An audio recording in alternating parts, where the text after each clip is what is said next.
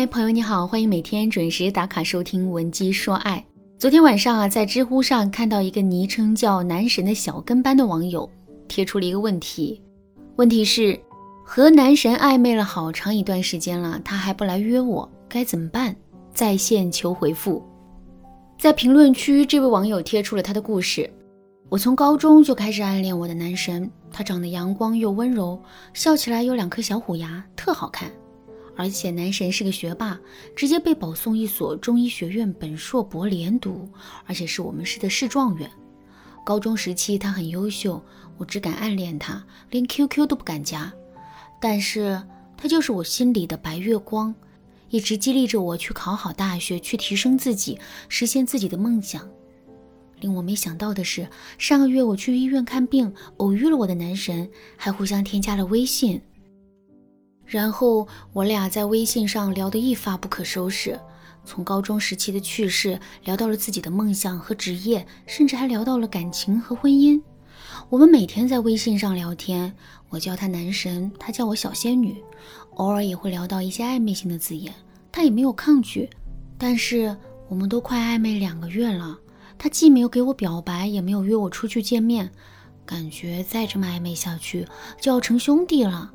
作为一个女孩子，我又不能主动开口约他，万一他对我没意思，或者把我拒绝了，那多尴尬呀！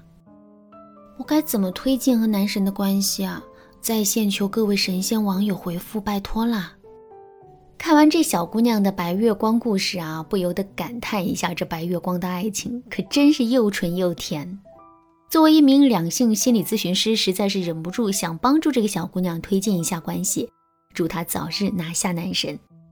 如果你也像这个小姑娘一样，不知道如何推进一段关系，或者你有其他的感情问题，都可以添加老师的微信文姬零六六，文姬的全拼零六六，预约一次免费的咨询，让老师给予你专业的分析和指导。当然啦，如何引导暧昧对象的主动邀约，也是许多女孩子的心事，不敢过于主动，又担心错失良缘。于是呢，老师今天啊，就给想拿下男神的女孩子们上一节非常实用的课，让立马听完就忍不住给男神下套。话不多说，开始吧。第一个小心机是对他擅长的领域表示出兴趣。我们可以给男神计划一场自尊的按摩体验。男神是医生，并且在高中啊就被保送了本硕博连读，可以推断出医生这个职业是男生从小的梦想。我们可以从这个切口出发。首先呢，挑一个夜深人静的夜晚，真诚地问他：“男神，当医生是你小时候的梦想，对吗？”男神肯定会被你戳中，心想：“你怎么会知道这一点呢？”当他问你的时候，你要说：“其实我从高中的时代就开始悄悄关注你了，也是你激励着我去追求我的梦想。”毫不夸张地说：“如果没有遇见你，就没有现在的我。”当男神听到他对你的影响竟然是这么重大的，心里肯定会被猛烈一击。他肯定没想到自己竟然对别人的生命产生了这么重要的影响。接下来，你再向他表示感谢，说：“男神，谢谢你，一直是我心里挂着的白月光。”这时候，男神肯定会不好意思，但是又非常享受这种虚荣感。最后啊，趁他沉浸在这种飘飘欲仙的虚荣感里的时候，向他表达：上个月我不是来医院看病了吗？其实啊，现在心里还是有点担心身体状况，委屈巴巴。甚至于此，接下来男神肯定会让你去医院做个全面的检查，或者呢，详细了解你的病况。那你就乖巧的答应，打扮的漂漂亮亮的去医院赴约喽。好，第二个小心机是。营造具象的约会空间。我们平时啊，在和男神聊微信的时候，就要有意无意的去描述一些具象的约会空间。就拿最近的万圣节来举例子，我们可以在美团或者公众号上去看看相关的万圣节活动，比如游乐园啊、荧光 party 啊等等。